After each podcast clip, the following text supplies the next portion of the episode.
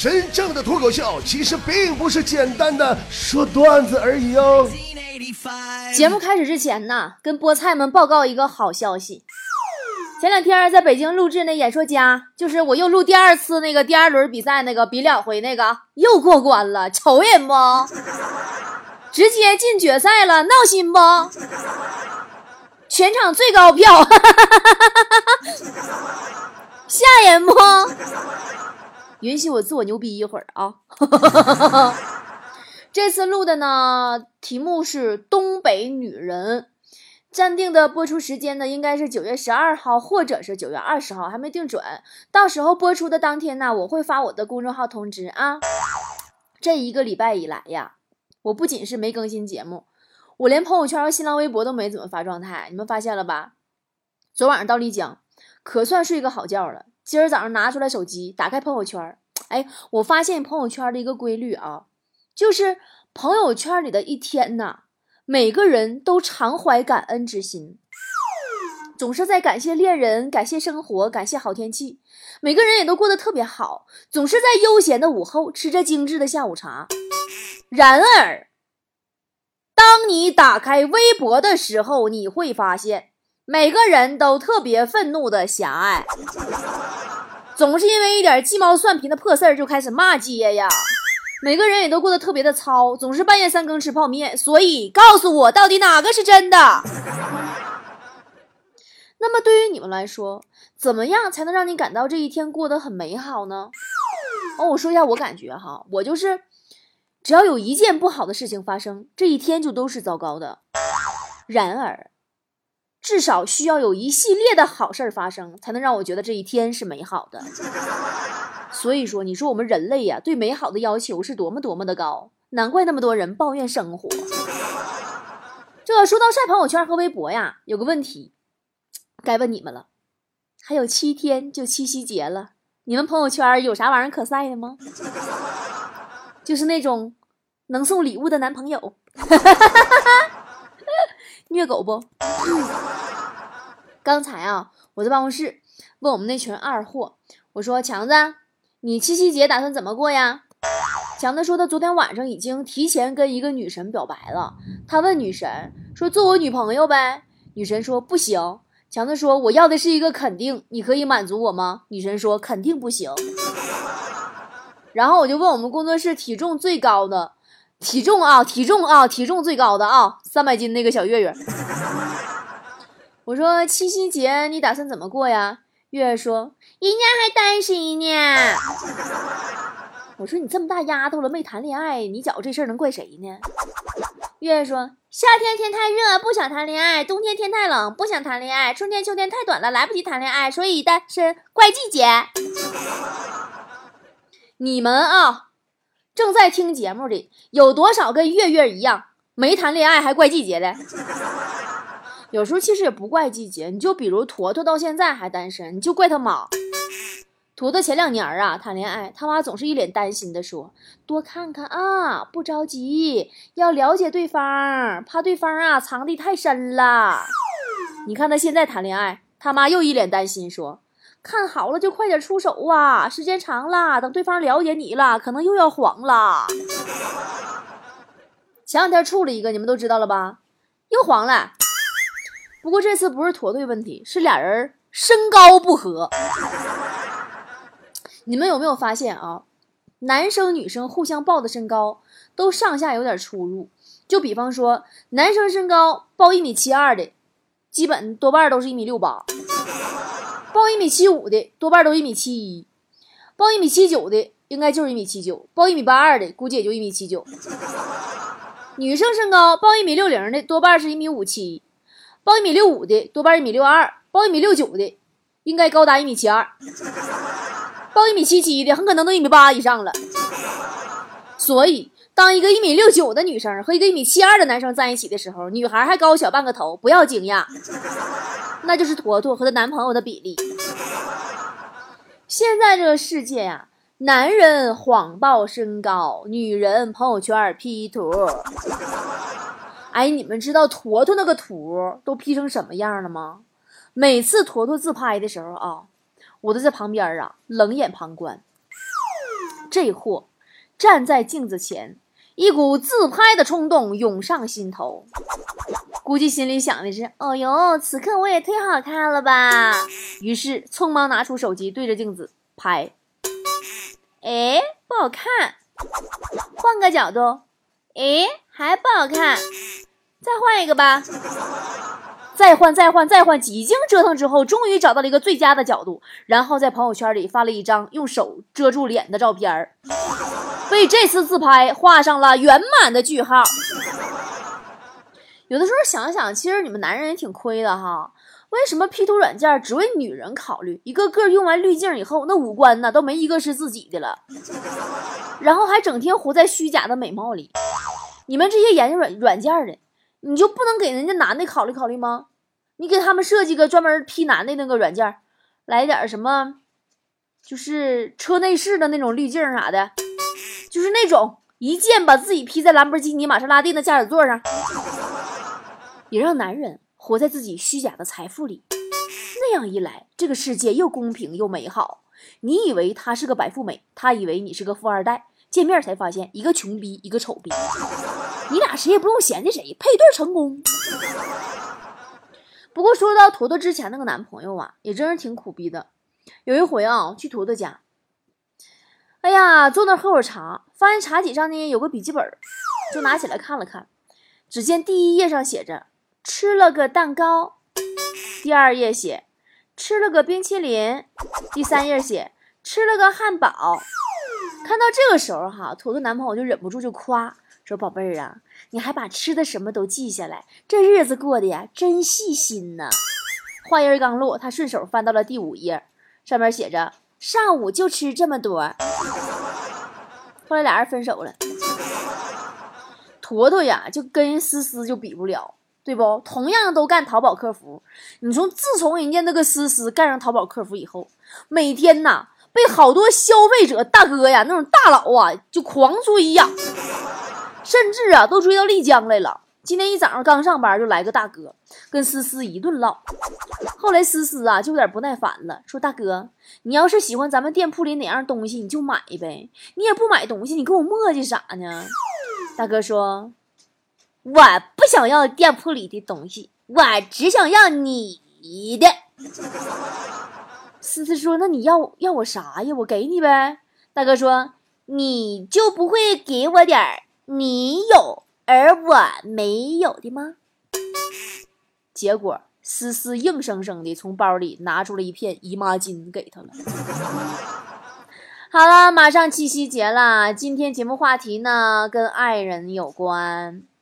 呃，今天节目话题我在新浪微博上已经公布了。曾经有哪个瞬间让你产生了一辈子都想跟他在一起的想法？话题我唠了半天才唠正题上，是不？之前都唠一些丧心病狂的，让你们闹心了是不？咱们还是利用时间看看菠菜们在我新浪微博里关于这个话题的留言。我记得我曾经反正也忘了谁说过这样的话了，实在记不起来。说呀，这个世界上会有一个人，让你觉得遇见他就已经花光了这辈子所有的运气，多浪漫这话。妈蛋！到现在我别说感动的瞬间，连个靠谱的毛都没看见，更别说花光所有运气了。我运气搁哪呢？用一用啊！在这个几乎人人都不相信爱情的年代里，遇上对的人和爱一辈子这两件事儿，我们不得不承认都是世间难题。好了，铺垫的差不多了，可以看你们发给我的那些留言了。温馨提醒各位，以下内容。全为虐狗虐心的恋爱细节，单身的菠菜，请在异性菠菜的陪同下一起收听。奶奶的，你们要知道我在整理留言的时候咬牙切齿的心情。洛佩茨说，之前和男朋友一起看星爷的《喜剧之王》，里面有一句经典的台词，不是“我养你”吗？当时我就开玩笑似的，用手指挑着他的下巴说：“我也养你。”谁知道一个月后我过生日，男朋友把自己的银行卡给我，跟我说：“上回你说要养我，是不是真的？”啊，太虐狗了！红樱桃妹子说：“有一次同学聚会，我喝大了，吐了他一身，我就记得他来接我，要背我过马路。我当时犯神经，还发脾气打他，不让他背。但是他还是耐心的把我送回家，给我把头发洗了，吹干净了。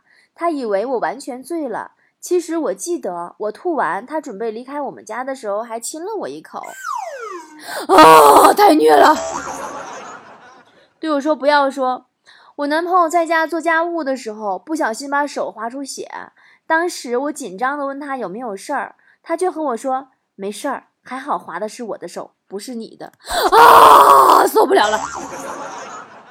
明明说有一次和男朋友去云南旅行，因为我的手指和同行的一个男生的女朋友的手指差不多粗细，所以那个男生就拉着我帮着一起试玉戒指，想送给他女朋友。这时候被我男朋友看见了，因为我喜欢想要买呢，就悄悄的拉着我走到一旁，跟我说：“咱不买这个，不好看，等回去给你买钻石的。”啊，不行了，不能读了，我的忍耐已经到了极限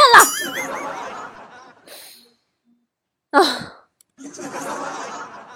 那么接下来我们来聊一聊那些让你一辈子都不想跟他在一起的瞬间吧。先说坨坨。坨坨前段时间啊，挺苦恼的，想跳槽。有一个比较清闲的工作可以选择，但是工资低呀。来留在咱们工作室呢，虽然工资很高，但是压力大呀，很累。完就跟她之前那个男朋友就商量，她男朋友呢就给她讲了一个德国的谚语，说靠近骨头的肉是最好吃的。你明白我意思吗？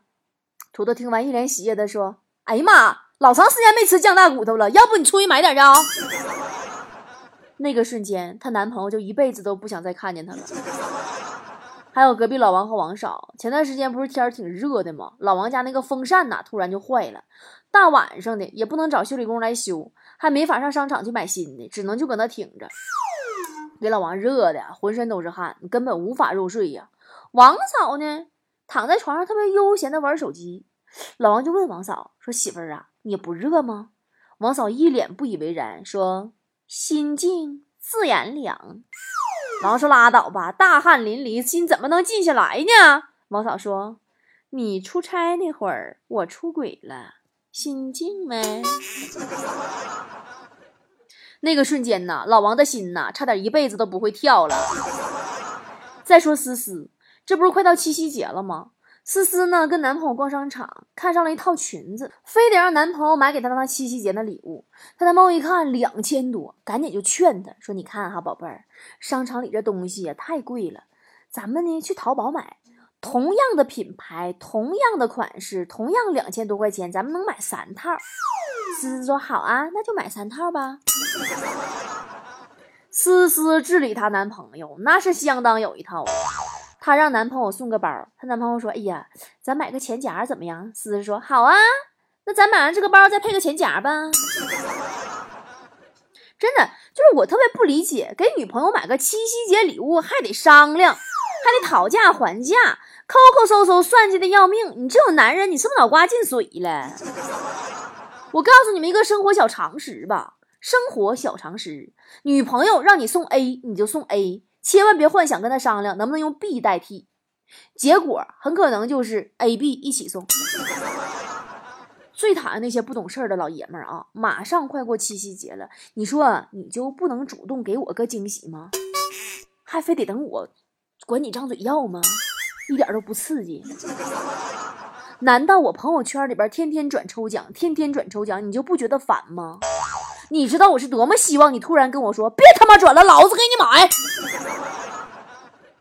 不过呀，那些个舍不得给女人花钱的男人啊，总是嫌弃女人要钻戒、要车、要房的男人啊，也不是所有的女人都会管你要这要那的。你放心吧，总有一天你会遇到一个好女孩，不要你的钻戒，不要你的车，也不会要你的房，只要你的人。如果你真的遇到了这样的好女孩，你就给人家两百块钱一宿，又能怎样呢？总有男人说啊，说钱呢跟爱情不能混为一谈。可是你们从来没有想过呀，你想给女朋友制造一个大惊喜，那玩意儿你不拿钱，光靠刮西北风，是不是有点费劲点儿啊？这惊喜，在这个物质的世界上啊，钱都来之不易，所以呢，钱这个东西更让人觉得珍惜。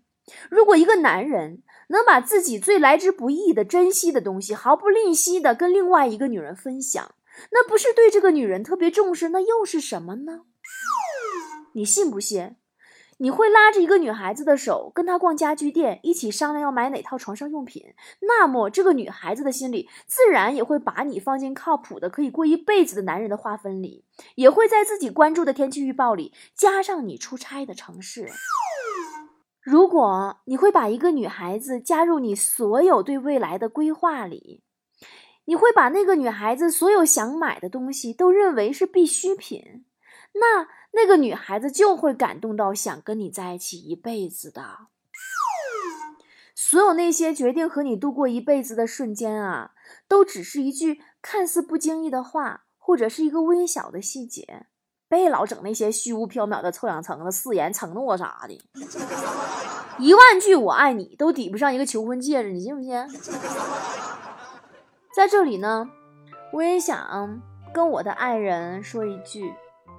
亲爱的，你我其实都清楚一个道理，就是嘴上说的喜欢，绝没有用行动表达来的更真诚。我是有多希望在未来的日子里，我的余光里都是你，我的余生里也是你。我会执着的爱着你，也希望你同样执着于爱我。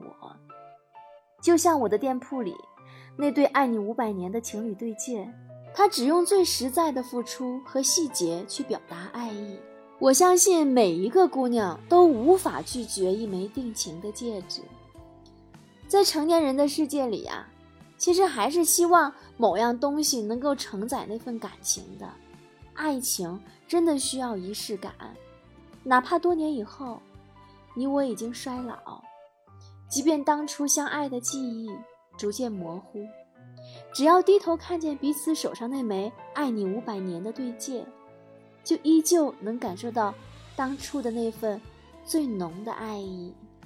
我想和你一起戴着一模一样的、刻着彼此名字和礼圈里有“爱你五百年”字样的戒指，去面对未知的人生。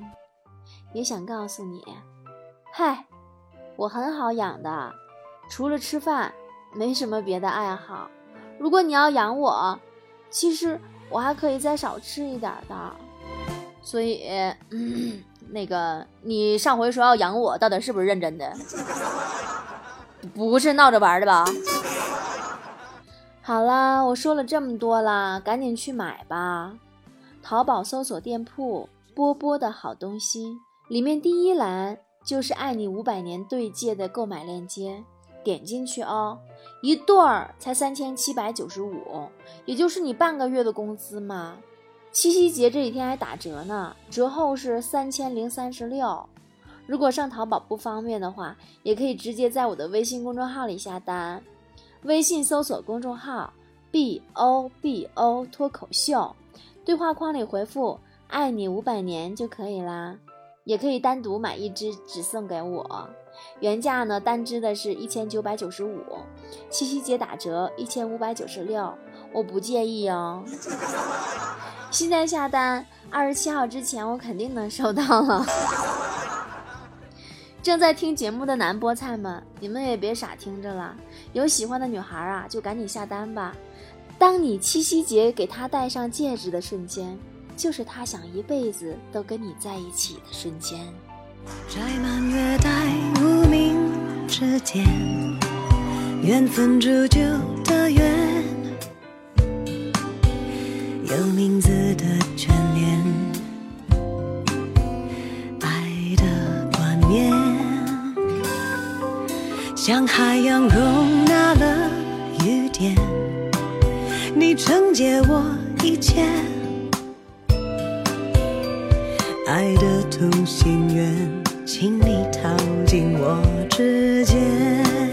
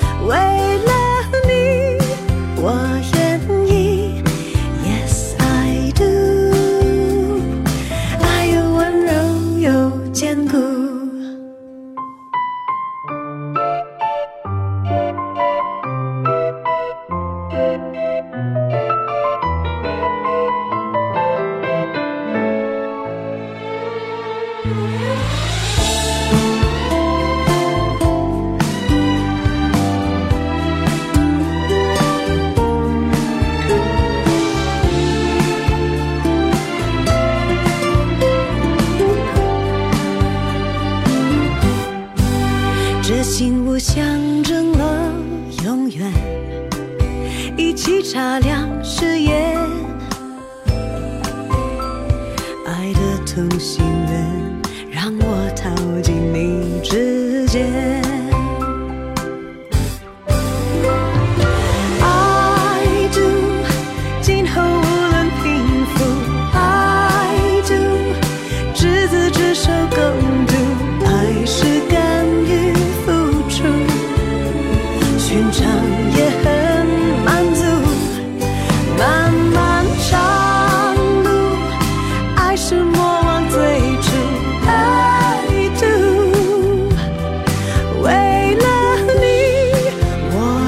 愿意。